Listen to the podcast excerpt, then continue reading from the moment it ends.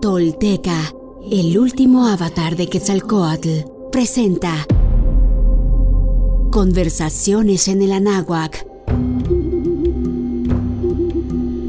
Esta es una mesa de discusión insertada en distintas entregas de los capítulos de nuestra serie para discutir y desmenuzar no solo el libro del Evangelio de la Serpiente Emplumada de Frank Díaz, en el cual se basa nuestro podcast, sino todos aquellos temas derivados de la historia y los planteamientos filosóficos, antropológicos, históricos, sociales y culturales que propone el texto original y sus personajes. Una conversación más de esta serie de conversaciones en el Anáhuac, basada en el último avatar de Quetzalcoatl, y también una muy especial porque es el cierre del podcast. Ya luego veremos qué nos depara esta energía de reflexiones y de aprendizaje que eh, por supuesto no se queda nada más en algunos episodios, sino que también tiene, tiene un camino propio y, las ganas además eh, y el compromiso de seguir eh, poniendo estos temas en nuestra mesa de realidad, en, en quienes somos y sobre todo en, en lo que tenemos como herramientas a partir de, la toltequidad, a partir de lo que hemos sido, a lo mejor no de una manera consciente y que ahora tenemos la posibilidad de, de ser. Si ustedes ya llegaron a este punto, seguramente ya han escuchado muchas voces y muchos momentos interesantísimos. Habrán algunas cosas que sean ya un eco para ustedes, otras que, seguimos procesando, pero definitivamente hay mucho agradecimiento de quienes hacemos este esfuerzo y por supuesto eh, les recomiendo, si no lo han hecho, que escuchen eh, todas las temporadas del podcast y por supuesto se suscriban y tengan eh, también la otra opción que es leer el libro de Frank Díaz, que es el último avatar de Quetzalcoatl, editado por Grijalvo y también Fundación Donde y Nación Tolteca. Y bueno, pues vamos a, tener esta conversación que cierra este ciclo. Todos los ciclos también justo se terminan para empezar otros. Eh, soy Alejandro Franco, Eduardo Donde. ¿Cómo estás, Eduardo? Muy bien, con mucho gusto, mucha emoción de este última conversación, por lo menos de la etapa del podcast del último avatar. Sé que vendrán muchas cosas más, pero, pero cada uno es un escalón y este es un escalón que, que justamente termina con esta conversación. Y los últimos tres episodios además desde Tepoztlán. ¿No? Este, muy simbólico. Muy simbólico. Sí, Frank Díaz. ¿Qué tal? ¿Cómo están? Muy agradecido de estar acá. No te estabas imaginando que fuéramos a, a hacer la, la, historia del libro en podcast, ya te, ya te has ido este, acostumbrando. Pues a entender al, tema. Pero hemos tenido unas conversaciones buenísimas y, y nos encanta además que, que, tengas el tiempo para, para que podamos también desmenuzar el libro y todo lo que parte eh, desde los temas que, ahí se van tocando con la vida de Seacatl. Cómo no, gracias. Y Santiago Pando, qué bueno que, estás aquí. Muchas gracias. te tocó estar en varias conversaciones y bueno, te toca estar en este cierre. Privilegiado. Bueno, pues sí, la resurrección, el retorno. ¿De qué va? A ver, Eduardo, ¿cómo, cómo hacemos el primer planteamiento para esta última mesa? Pues yo creo que como, como todo gran avatar, como todo maestro ascendido, ¿no? Y en muchas tradiciones lo vemos, hay un momento de resurrección, ¿no? Hay una profecía de retorno, ¿no? O sea, tenemos así como está el ejemplo de Jesús, en el caso de Seacatl, a los prácticamente tres años sin fracción, regresa eh, a Coatzacoalcos, por lo menos regresa simbólicamente, y hay una promesa de retorno, todo en base a los ciclos, ¿no? que la toltequidad y anáhuac, pues estás hablando de ciclos de 1040 años y justamente estamos entrando a los ciclos del retorno justamente. Eh, entonces creo que es un momento emocionante en todos los sentidos, en el cierre del podcast, en, el ciclo de 500 años de, la llegada y la invasión europea y en este despertar que estamos viviendo eh, de la toltequidad en cada uno de nosotros con las posibilidades que hoy estamos teniendo de acercarnos al conocimiento de la toltequidad, a las prácticas como el Kinam. Creo que hay muchas señales que nos muestran que justamente los 1040 están llegando a su 1040 años están llegando a su etapa y que y que la profecía tenía más allá que, que las palabras tenía una fuerza eh, una fuerza cíclica una fuerza de un gran avatar en su mensaje Frank qué significa la, la resurrección, el retorno. Hemos hablado también en los últimos tres episodios, bueno, con este serían tres, de las similitudes, ¿no? Con, con otras historias avatáricas o mesiánicas. ¿Qué Sí. significa este proceso de la resurrec- resurrección? Sí, fíjate, eh, eh, vas a encontrar ese, ese tema, ese mito, en todas partes de la tierra. Así que no solo Jesús, sino donde quiera que vayas, vas a encontrar que el, el avatar, el profeta, resucita. El resucitar es renacer. En la mayoría de las lenguas se dice, de hecho, volver a nacer. Es nacer dos veces. Nosotros tenemos dos nacimientos. Uno inevitable, que fue de la carne, y uno que es opcional, que es un nacimiento de libertad, el nacimiento del Espíritu. Eso es si lo escogemos. Eso representa el tema de la resurrección de Seacatopisi como la de Jesús. En mi opinión, no creo que haya sido un hecho literal, en el sentido de que vuelva a nacer eh, de, de la carne, porque ya no era necesario. Lo que renació con Seacat fue su enseñanza, fue el espíritu de la toltequidad, fue las ganas de seguir adelante. Y eh, esto lo encontramos también en, en la manera en la que uno mismo va viviendo etapas y ciclos, ¿no? E- Es, es el día y la noche, es eh, renacer, es empezar eh, también a entender nuestros propios ciclos, incluso naturales, como, como eso, ¿no? Es, es- es, yo creo que importante ponerlo en la mesa porque de pronto la tendencia es mandamos todo muy lejos esto no me tocó, esto es histórico, esto solo los dioses, estos otros. Yo sigo mi vida todos los días y al final a mí no me toca, ¿no? Y, y esa es este, una, una manera muy cotidiana de evadir el tema o de no entrarle de a de veras, ¿no? Para ti, ¿qué significa est- esta etapa de la resurrección? Estamos hablando específico de, de la historia de Zacatl, pero realmente, ¿qué, qué sería Santiago? Yo lo ligo a, a- a lo que el, el lado de Jesús le llaman la transfiguración. Por el caso específico de Jesús, cuando dice que re- cuando resucita, no lo reconocen los, los, apóstoles. De hecho, le dicen que es un hortelano, le preguntan al hortelano. Y hasta que escuchan el timbre de la voz, es cuando saben que es él. Entonces, no solamente es renacer, hay una transfiguración. Eso significa hay un paso evolutivo. Y eso creo que es la parte más interesante del caso. No regresa como era, sino que regresa de otra forma mucho más evolucionada. Y esa es la clave ahora. Y también, si lo vemos en, en lo que estamos viviendo ahora, pues tendría que ser. La toltequidad no puede regresar a como era hace mil años. ¿Cómo la vamos a llevar ahora a la práctica en esta locura que estamos aquí? Porque cuando llega Shackle también había un momento de corrupción y de caos y de tal, igual que lo que estamos viendo ahora. ¿Y cómo lo aplicas esa transfiguración para usar de, do- de donde estás tú, moverte hacia otro estadio? Y yo creo que ese es el, el- el gran ejemplo. no, no, no ser literales, sino tratar de entender que para poder renacer tiene que renacer otro tú. en, en el caso individual y colectivo. Claro, particularmente la, la historia de Seacatl, sería bueno eh, recapitular, ¿no? Cómo, cómo es esta resurrección o cómo es este eh, retorno, Eduardo. Bueno, pues justamente eso es, es algo que narran, eh, que se narra de que justamente en Coatzacoalcos aparece, ¿no? Seacatl, ¿no?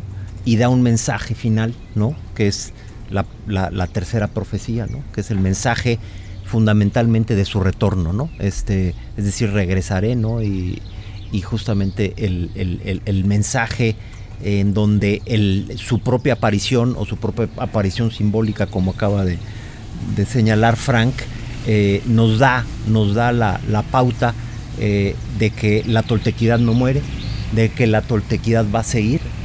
Y de la toltequidad va a resucitar, es decir, se va a manifestar en nuevas formas. Por ejemplo, el mismo Kinam, ¿no? Este es ¿Qué estamos viendo con el Kinam? Está resucitando, res- resucitando toda una práctica nahuálica, todas unas prácticas psicofísica, ¿no? Y en muchas de las cosas que estamos haciendo en, en- en- en- en el propio libro, es- está resucitando, ¿no? Porque está, eh, Frank saca de muchos lugares eh, la, la- la fuente la información y acaba haciendo un compendio que es una historia realmente apasionante de la vida, que, que estoy seguro que ningún habitante de Anáhuac de aquella época pudo leer la historia de Seacatl Ajá, y no, las enseñanzas de Seacatl en esta forma, ¿no? Entonces creo que ese, ese, ahí vemos la resurrección de, de- de la, de Seacatl, ahí vemos lo que es el retorno eh, más allá de la imagen de su aparición en, en, el mar, eh, Coatzacoalcos, y, este, y su mensaje final. Recuerdo hace un par de años aquí justo en Amatlán de Quetzalcoatl que un joven guardián de tradición oral me dijo específicamente que pronto nos vamos a dar cuenta que en realidad eh, este famoso retorno de Quetzalcoatl nos íbamos a dar cuenta que en realidad nunca se fue. Y el ejemplo de que nunca se fue es, estamos en el Hotel Casa Fernanda y aquí hay un hermoso temazcal. ¿Cuántos temazcales hay ya por todo el, país?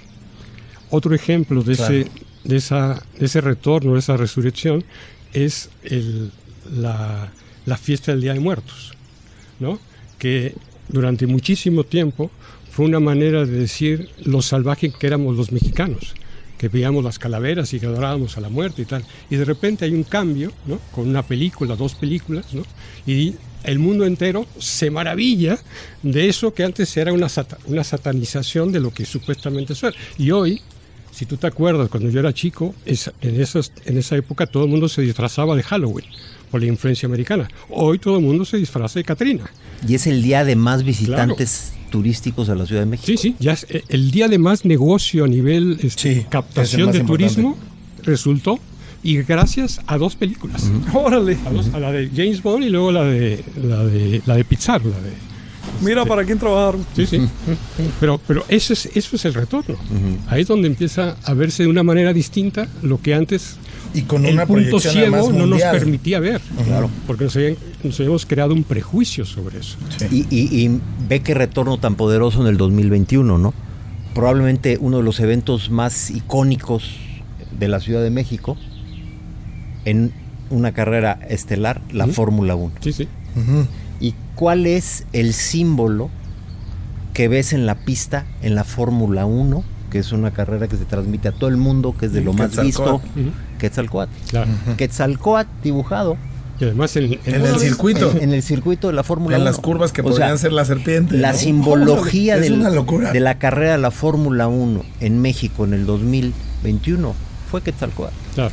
Sí, bueno, incluso, digo, esto podría ser ya totalmente jugada de pizarrón, pero fue el 2021 la imagen de este gobierno federal. Claro. Sí, sí, sí. El, el, haya sido como el olfato, haya sido. El olfato político lo tienen. no, hay ni duda. Este, más allá de que lo entiendan y lo crean. Porque han sido básicamente héroes de la revolución, ¿sabes? Juárez. Sí, sí. Y entonces es, ese es el único que ha sido una conexión directa con la toltequidad y bueno, fue Quetzalcóatl, mismo año que la Fórmula 1. Sí, sí, fue, fue, fue, un, momento muy evidente, ¿no? De, cómo ahí está esta resurrección, este, este regreso. Este retorno, este retorno, que además está marcado en los ciclos, ¿no? Y, y, platicabas mucho de la relación de Venus, ¿no? Con estos avatares. Este... Mira, ese es otro tema que hermana la historia de Seaca Topilsi con la de otros avatares de la Tierra. Eh, tú sabes que él, bueno, en cuanto murió lo, consideraron Venus. Dijeron que ascendió al cielo y se convirtió en, Venus. Y dice los anales de Cotitlán. A partir de ese momento empezaron a llamarle Quetzalcoatl, hacia Catopilce. Porque eh, en náhuatl eh, Venus se dice Quetzalcoatl y en maya se dice Cuculcán, serpiente emplumada. Ah. Luego es lo mismo llamar al astro que llamar al avatar en las lenguas de acá. Pero si tú te vas para el viejo mundo encuentras algo similar. Tenemos ahí el caso, por ejemplo, de Zoroastro. Mm. Señor de Venus, es lo que significa. Zoro o Zar quiere decir señor en las lenguas indoeuropeas. Y Astro, o, eh, Astar, Istar, Astarte, es el nombre de Venus. Pero lo tiene también Cristo, que se compone de Kri, que quiere decir señor, e Isto. Y por eso él mismo dijo, yo soy la estrella del alba, soy Venus. Lo dijo así, según la Biblia. En otras palabras, encuentras esa asociación venusina detrás de todos los avatares en la Tierra, de todos, de todos. Por la siguiente razón. Venus es, después del Sol y la Luna, el astro más brillante. Bien, el Sol representa la iluminación plena, representa el estado solar, por eso se llaman avatares solares. Y la Luna es luz reflejada, no tiene luz propia. Entonces representa la mente, la mente densa. Pero ¿qué es Venus? Venus es un astro que aparece únicamente al atardecer y al amanecer. Te orienta, te guía hacia abajo y hacia arriba. Pero no aparece nunca a la medianoche y de día no lo puedes ver porque hay mucha luz. Así que solo es el astro matutino y vespertino. De manera que Venus se hace emblema de la mediación entre las sombras y la luz. Claro. Entre ir desde un estado de confusión a un estado de iluminación, de claridad, a un estado en que ya no necesitas de un maestro, ni de un avatar, ni de una religión, ni nada de eso. Necesitas una transición, necesitas una guía. Porque si no, pues la- la- la- te agobia la vida, te puedes eh, confundir. Pero si tú dices, a ver, si él lo hizo, yo tengo que luchar, eso es un ejemplo, eso es una guía. Entonces por eso se asocia con Venus. Venus también tiene un comportamiento curioso en el cielo. Fíjate, aparece y de pronto desaparece durante 90 días y vuelve a aparecer y desaparece durante 8 días y vuelve a aparecer. Eso se debe al movimiento relativo de Venus, la Tierra, con respecto al Sol, ¿no? De pronto no lo vemos. Si pasa por detrás del Sol, son 90 días que no lo ves y vuelve a aparecer en la mañana, después en la tarde y así. Entonces representa ese ciclo de muerte y resurrección en sentido espiritual. No se trata de que la carne vuelva a integrarse como piensan algunos ca- caricaturescamente y no se trata de que el ego vuelva otra vez. No es el ego lo que regresa. ¿Qué regresa? ¿Qué regresa convertido en eh, consecuencias, en efectos de esa causa que es el avatar? Su obra, su trabajo, sus acciones. Hoy estamos hablando una lengua, hoy estamos vestidos, hemos comido comida co- eh, cocida, estamos bajo techo, estamos sobre una mesa, por todas estas personas que resucitaron en sus obras. Esa es la resurrección desde el punto de vista tolteca, resucitar en sus obras. De hecho, él lo dijo en su, en su discurso de despedida. Dijo, yo me voy, pero me voy a quedar en mis obras, no desaparezco, ahí voy a estar. Sí, es otra manera de seguir viviendo, ¿no? De realmente regresar de otras formas. Eh, Como, sí. como bien dices, no, no esta concepción, sí, como más de caricatura que tenemos de, de otra vez ocupar la carne y el, ¿no? Y el cuerpo. Y también tiene que ver con la diferencia entre lo que cómo vemos la muerte, que ese es otro de los grandes temas de diferencia. Nada, Sí. La muerte no existe. Ujú. Es un- simplemente es un ciclo que va y viene. Lo contrario de la muerte es nacer. No es una tragedia. Que lo hemos, lo, lo entendemos justamente. Así nos la enseñaron y manera, es el ¿no? miedo más Sí. adentro que nos metieron. Sí. Porque Sí. otra vez no nos gusta ir a, al- al- a lo que no se ve. Y a lo que no, al Si misterio. me permite, fíjate que aquí hay eh, está una parte de lo que dijo ya al final de su vida. Esto quedó como, como testimonio en un documento llamado Cantos de los Señores. Se fue transmitiendo con el tiempo y se conserva. Y dice así, escrita les dejo la toltequidad yo, el cantor. Mi voz permanecerá con ustedes. Con cantos recordarán cuánto sufrí. En la toltequidad viviré sobre la tierra. Y sigue diciendo, ¿quién tomará mi canto? ¿Quién conmigo irá y ascenderá? Ustedes, mis escritores, cantores y creadores, mis flores. A través de ustedes elevaré mi voz al mundo. Y cuando se labre una piedra o se pinte un madero, dirá la gente, se renueva, aún está.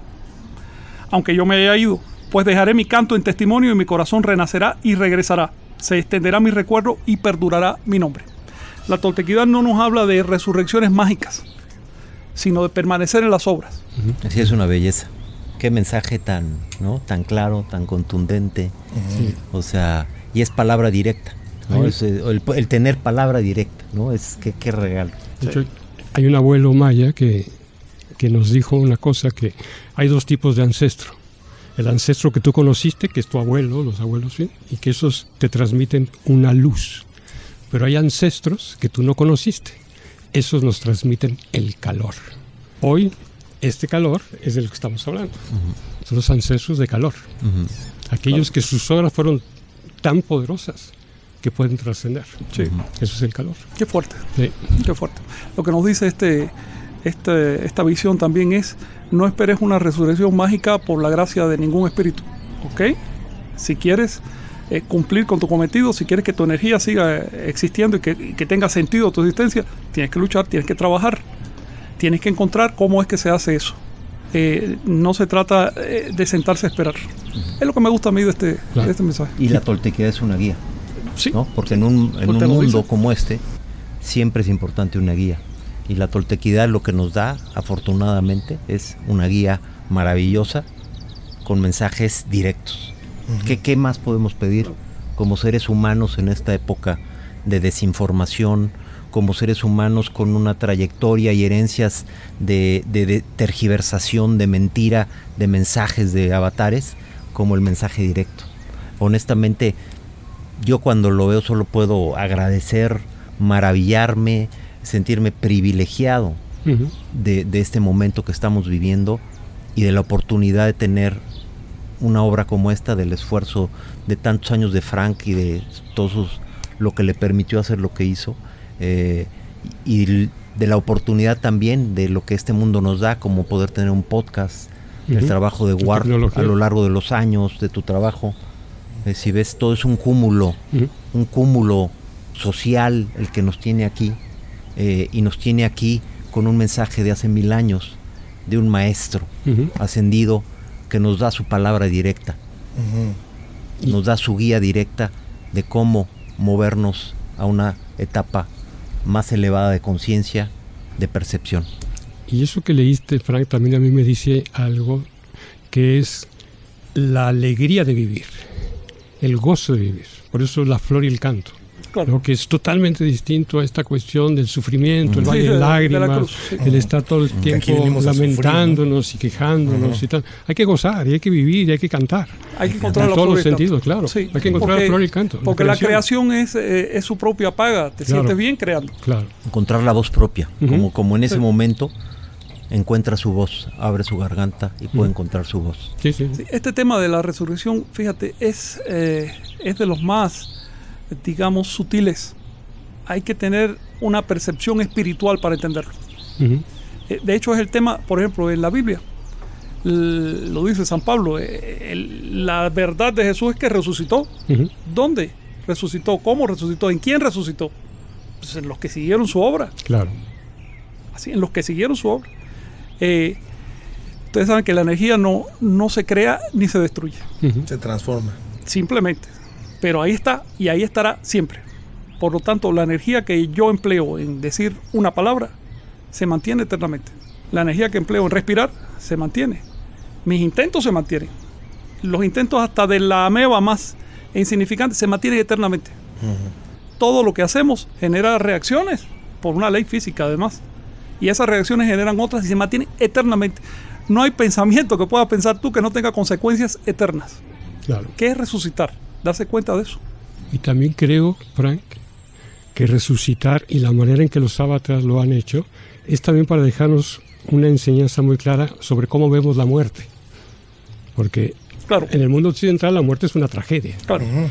Al hecho de demostrarte que la muerte no existe. Sí, la muerte en, las culturas eh, bíblicas las vemos, la vemos como algo que está al final en la cultura iniciática y tolteca, no, no, no. La muerte es el inicio del camino. Primero, asúmelo. Enfréntate a ella. Vive con ella. Muere con ella. Pero todavía con salud para que puedas resucitar. De eso se trata. Eso lo sabe cualquiera que ensueñe un poquito. Que dormir es morir. De hecho, el merecimiento es el camino a merecerte la muerte. En realidad eh, era el camino hacia merecer la muerte. Es el camino de eh, fluir con la muerte, no verla como una cosa ajena, sino verla como una realidad, eh, una oportunidad. Una oportunidad. Sí, porque nos, programaron para no pensar ni en eso. Claro, nos dicen que es el castigo por el pecado. El castigo por el Bueno, ¿por qué mueren los animales si no pecan? Claro. ¿Por qué mueren las plantas si no pecan? Eso es un cuento. No es castigo por el pecado, es una oportunidad de trascendencia terrible seguir encerrado en este ego y en este cuerpo de mono por toda la eternidad. Eso es, terrible. Eso sí es claro. Ese era un castigo, claro. Sí, sí. Qué cansado, imagínate. Por suerte la naturaleza inventó ese tipo de cosas. Y entonces nos da una, una oportunidad de ver un poco más allá de nuestras narices, caramba. Eso es parte del, eh, del, legado tolteca. Y eso es la esencia de, del chamanismo, la esencia del nahualismo. Una pregunta, Frank. En la cultura nahuaca ¿Cómo se veía la reencarnación o no se veía? Mira, eh, se veía desde un punto de vista objetivo. Estamos encarnados. Así, estamos encarnados. En, lo, en tanto limitados a un cuerpo de carne, no tenemos una vista clara de las realidades de orden espiritual. Por lo tanto, hacer eh, definiciones absolutas cuando tú no tienes una vista clara, cuando estás limitado, pues es improcedente. Por lo tanto, no se pronuncia con eso. Lo que te está diciendo, haz cosas para que trasciendas. eh, eh, merece tu existencia, paga tu existencia. Ya una vez platicamos que cada una de las palabras que usamos fue inventada por alguien. Y en su momento fue una mala palabra además. ¿ves? Fue una palabra que tuvo que luchar contra otra que existía para desplazarla. Fue una palabra que se quedó porque lo merecía. Bueno, mínimo inventa una palabra en tu vida, una palabra útil para que pagues el esfuerzo de tanta gente que creó la lengua. De eso se trata, mínimo. Paga lo que te han dado. Te han dado herramientas para pensar, herramientas para mirarte a ti mismo, para hacerte preguntas. ¿Cómo vas a pagar eso? Enfrentar la muerte, que es enfrentar la extinción del ego y la extinción de lo, de lo pequeño de nosotros, es, como decía Jesús, decía así, el que busca su vida la perderá, el que enfrenta su muerte ganará la vida. Claro. Eso lo dijo Jesús. El libro tibetano de los muertos. Claro. Es, es eso. Claro. Y es la enseñanza tolteca. Por eso, eh, fíjate que, y me disculpas insistir en el tema de Jesús, pero pienso que no se puede entender a Jesús si no lo ves en el contexto universal Ujú, de este tipo de maestros. Y al mismo tiempo no puedes entender a que sacó si rechaza a Jesús. ujú, Totalmente. Curioso que incluso la toltequidad nos pueda hacer entender más a Sí, Jesús. definitivamente. La Lo que tú decías, sí. o sea, es como... Eso sería inesperado. Así como Jesús permitió entender a Moisés y eh, Buda permitió entender a, Sí, a Vishnu, etc. Seaca nos permite entender a quienes vinieron antes que él. Es el continuador. Es, eh, sí, es va, un camino va evolutivo. totalmente en contra de lo totalitario que siempre ha sido Claro. ese, ese, eh, pensamiento. Y del ¿no? dogmatismo. Tú- exacto, El el dogma. dogmatismo. Crees en esto y, y- y ya. Y no hay de otra y ese es el único camino, ¿no? Ahora, en, eh, en la teoría estamos en la víspera de que la energía retorne y se manifieste, ¿no? Los 1040 años, sí. De hecho, un momento de resurrección. De eso se trata. La resurrección Ah. no solo es en lo individual, es también en lo colectivo, en lo social. Estamos en ese momento de muerte y resurrección. Hay que verlo. ¿eh? Son las dos cosas. Ujú. Porque hay que, bueno, hasta en la Biblia aparece que Jesús fue al infierno tres días, ¿no? Cuando, ¿Por qué fue al infierno un Dios? Pues hay que ir a lo más profundo, a lo más denso para poderse elevar. Hay que pasar por la noche para que salga el, el sol. Y estamos en ese momento. El momento más oscuro. Sí.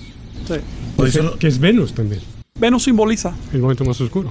No, no, no, que, que son los 1040 años, pero también decías el otro día en, en el programa de radio que hicimos para W, que también es el periodo de 26 mil, es decir, Sí, es, sí. es- es un ciclo corto, por ciclo, decirlo, de sí. 1040 años, pero luego Sí. está el ciclo que realmente... Confluyen, confluyen mucho. Sí, y ese es parte de otro más amplio y así Sí, hasta el infinito. De eso se trata. El infinito es cíclico. ahí está. Por el- naturaleza es un ciclo. ¿no? La eternidad. Sí, este, digamos. El, el tema de, la, de los ciclos tiene mucho que ver con las profecías, pero recuerda que las profecías de, de acá del México antiguo no eran proposiciones sobrenaturales. De ninguna manera tienen que ver con esas profecías bíblicas de que va a pasar esto porque un Dios lo quiere, mágicamente va a pasar y tiene que pasar. No, no, no es así. Eran análisis del pasado análisis de los hechos. Eran predicciones eh, probabilísticas. Es decir, probablemente pase así. ¿Por qué? Porque estamos viendo una serie de ciclos que se han cumplido. Y en ese contexto hay que ver las profecías de, de Seacatopilsi. Tres profecías dejó. Una respecto a la caída de Tula, que se cumplió inmediatamente después de, de su muerte. Una respecto a la caída de Anáhuac. Y esa pues ya sabemos. Y otra respecto al fin del quinto sol. Sabes que el lenguaje de la profecía es como muy, este, ¿cómo te diré? Exagerado, ¿no? Te lo, pon- te lo ponen todo así de, dices que la tierra se va a voltear, el sol se va a poner negro y así. Grandilocuente. Eh, sí, sí, sí. Eh, eh, son hipérboles. Está hablando en términos astronómicos del cumplimiento de ese ciclo de, de rotación de- del cielo y en términos sociales de algo que él podía prever como estadista que era. Él estaba viendo que la civilización anahuaca al estar aislada estaba eh, enfrentándose a una obstrucción, a una cosa insalvable. Y eh, por supuesto que la gente culta de su época sabía que había gente del otro lado del océano, que la, cada vez había más población, que tarde o temprano se iban a unir en los continentes y que eso no iba a ser fácil. Es decir, hasta cierto punto es algo que se puede prever si uno tiene un poco de cultura. Y en este momento estamos viendo también una serie de cosas que ah, el futuro sabrá lo que viene, ¿no? Porque la verdad no somos profetas en sentido mágico, pero si las cosas siguen como van, vamos a llegar a un estado de embotamiento de la sociedad terrible. Ahorita mismo estamos viendo contradicciones sociales pueriles, sí. cosas que en otra época hubieran sido desconcertantes, como vamos a solucionar el problema de la discriminación de la mujer cambiándole una, una vocal a las palabras. Pero, ¿qué es esto? Ni que fuéramos niñitos de. Por- y, la- y los problemas reales cuando los vas a tocar. Claro. y las cosas profundas. Solo cambiando una vocal. ¿ves? Y así, todo. En Estados Unidos. No, porque ahora no se puede decir en el Congreso padre y madre, hermana, hermana. porque- Y ya con eso resolviste. Y la gente se lo traga. Maquillaje. Sí, maquillaje. Epidérmico. Sí. ¿no? Y lo demás que. Es decir, estamos como una persona que tiene hambre hojeando un libro de recetas de cocina. Pero es que ya estamos totalmente Claro. en la autorreferencia, ¿no? O sea, ya, ya no se hay. gastó el tejido cultural. Porque entonces ahora sí ya no tenemos ángulos, o sea, Claro. como- Y- y- y- ya, ya las culturas ya estamos tan. Claro. ya se convergieron. que- Y, y- y qué Que época sigue, de, de mayor manipulación que la actual, ¿no? Claro. Este, lo, el- lo ves en el abuso tecnológico. Claro. Oye, hay ciudades en China con millones de personas donde hay cinco cámaras por persona. ¿Y Sí. qué hace la humanidad? Se calla la boca. Claro. Comercia con los que hacen eso. Es decir, abuso eh, in- impensable en otras épocas. Ahorita tú tienes que pedir permiso hasta moverte, hasta para moverte a la esquina. Hay lugares donde literalmente tienes que hacer eso. Hay países donde tienes que hacer No, y eso. el, el cinismo de muchos gobiernos? ¿no? O sea, Sí. también hay un momento crítico. La hipocresía. En, en- en cómo, ¿no? O, o ya incluso ya ni la hipocresía, ¿no? Ya es, ya es totalmente salir con, con planteamientos de división, de separar, de provocar. eh, es, es un cinismo. o de inversión de valores. Ujú. Por ejemplo, Sí. en época sana, una sociedad unida es preferible. Pero si te están diciendo, vamos a hacer, a hacer alianzas de viejitos, alianzas de mujeres, alianzas de niños, alianzas de esto, Separar, alianzas de separar, otro, alianzas de separar, gatos, alianzas de perros. separar. Oh, ¿qué es lo que está buscando con eso? Separar. Hace falta un despertar. Eso nos damos cuenta. Nos damos cuenta porque estamos percibiendo eh, indicadores de una pesadilla colectiva. Y esto puede ponerse mucho más malo, pero no puede durar mucho más tiempo. porque también tenemos elementos eh, eh, en nuestra constitución biológica y nuestra evolución para podernos sacudir eh, esa- esas plagas que nos, que nos afectan. Estamos en un momento así y por eso creo que se despierta este tipo de interés. Sí, sí. Me llamó la atención lo que dijiste de la profecía esta que decía que el mundo se iba a voltear. Sí, así La es. cantidad de personas que a mí me han dicho que vivimos en el mundo del revés. Órale, pues se entonces se va a poner el El mundo al otra revés. vez. Estamos viviendo en el ser. mundo del revés. Eso está bueno. Es el mundo volteado. Sí. que, que es incluso en el, en el tarot, el colgado. ¿no? Es el colgado, claro. La carta del colgado previo a, Ujú. que es la 13. Pues hay que volverlo a voltear. Sí. Y en eso estamos. Sí, Voltear la tortilla. así es. Oigan, Pues qué pues, gusto. pues gracias. De verdad es, es un placer eh, haber hecho estas conversaciones, Eduardo, pero además también cerrar aquí en Tepoztlán con ustedes, con estas tres últimas eh, mesas que hemos tenido que se han disfrutado muchísimo. Muchas gracias, Muchas Santiago gracias, Pandoro. muchas ¿Qué gracias. quieras agregar? No, no, no. Muchas ¿No? gracias. Querido Frank, Oye, gracias por todo ese esfuerzo y pues a los que nos escuchan, yo les insto a seguir investigando, a no quedarse solo con lo que ya, sino seguir investigando. Esto es un, esto es un esfuerzo que apenas empieza. Las generaciones futuras son las que tienen un gran papel acá. Y por lo que estamos es poniendo una piedra, una piedra para empezar, un punto de partida, ¿no? Para ese rescate. Que ese es el quinto acuerdo, ¿no? Que ahora ¿Sí? sacó. Ah, no, no sé. Miguel, Miguel. Órale. ah, El sí. quinto acuerdo es no me creas, pruébalo. Sí, sí, claro, verifica la cosa. Compruébalo. Sí, está Tu excelente. propia eso. experiencia, ¿no? Ujú. Llévalo a la práctica. No me creas, llévalo a la práctica. Bueno, está interesantísimo eso. Eduardo, Pues un, escalón importante, este podcast, este, estos mensajes.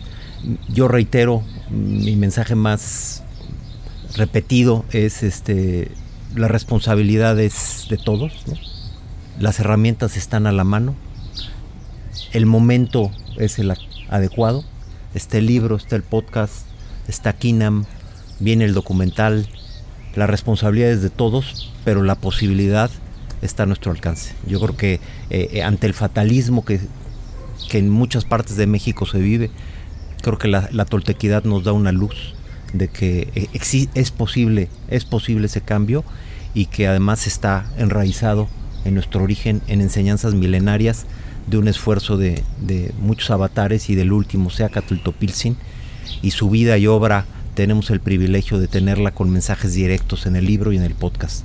Es un privilegio este momento para mí, este vivirlo y, y estar en Tepoztlán, la cuna de la madre de, de, de Seacatl, también tiene eso, ese espacio, ¿no? Genera ese espacio. Por aquí pasó, por aquí corrió, por aquí vivió, hace mil años, pero aquí está vivo.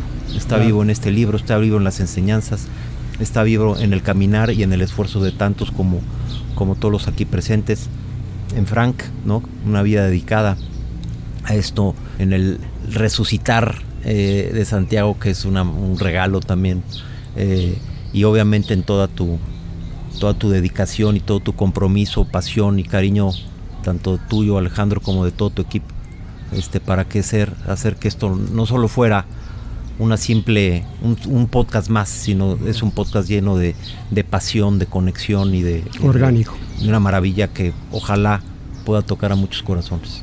Eh, yo he tenido la fortuna de, estar en, muchos proyectos, pero este en particular me cambió la vida. Yo creo que todos te van cambiando, te aportan, pero este vino de raíz a, cambiar, además en, un momento como muchos habrán vivido eh, los momentos eh, no solamente de pandemia, los personales, los que uno va viviendo. Y, a mí me llegó este proyecto justo cuando, cuando más eh, me ayudó o lo, más lo necesitaba. Y por eso es que para mí se convirtió no solamente en hacer un podcast o en interpretar una historia y a ver a dónde la podemos llevar, sino realmente en algo que, que, empecé a vivir y a entender y a interesarme. Y, por eso estoy eternamente agradecido eh, con, con, este proyecto. bueno, decirles Gracias también a Mardonio Carballo, a Priscila Reyes, que, son las voces eh, que ustedes escuchan en el último avatar de Quetzalcoatl, en, el podcast. Eh, por supuesto a Quetzalcoatl Ortega, a Kairi Tedla, que trabajó también mucho tiempo en, el proyecto, prácticamente hasta la última temporada, a todo el equipo eh, en Warp y, bueno, pues a Mariví de Teresa, a, a, en fin, a todas las personas que han estado involucradas eh, en el podcast e insisto, en, toda esta etapa en donde también hemos eh, tenido la posibilidad de, coincidir. Santiago. Yo solamente quiero cerrar con una cita de Juan Rulfo que dice, parafraseándolo, o nos salvamos entre todos o nos hundimos por separado. Órale. Juan Rulfo. Y con eso nos vamos. Muchas gracias. Muchas gracias. Tolteca, el último avatar de Quetzalcoatl, presenta Conversaciones en el Anáhuac. Esta es una mesa de discusión insertada en distintas entregas de los capítulos de nuestra serie para discutir y desmenuzar no solo el libro del Evangelio de la Serpiente Emplumada de Frank Díaz, en el cual se basa nuestro podcast, sino todos aquellos temas derivados de la historia y los planteamientos filosóficos, antropológicos, históricos, sociales y culturales que propone el texto original y sus personajes.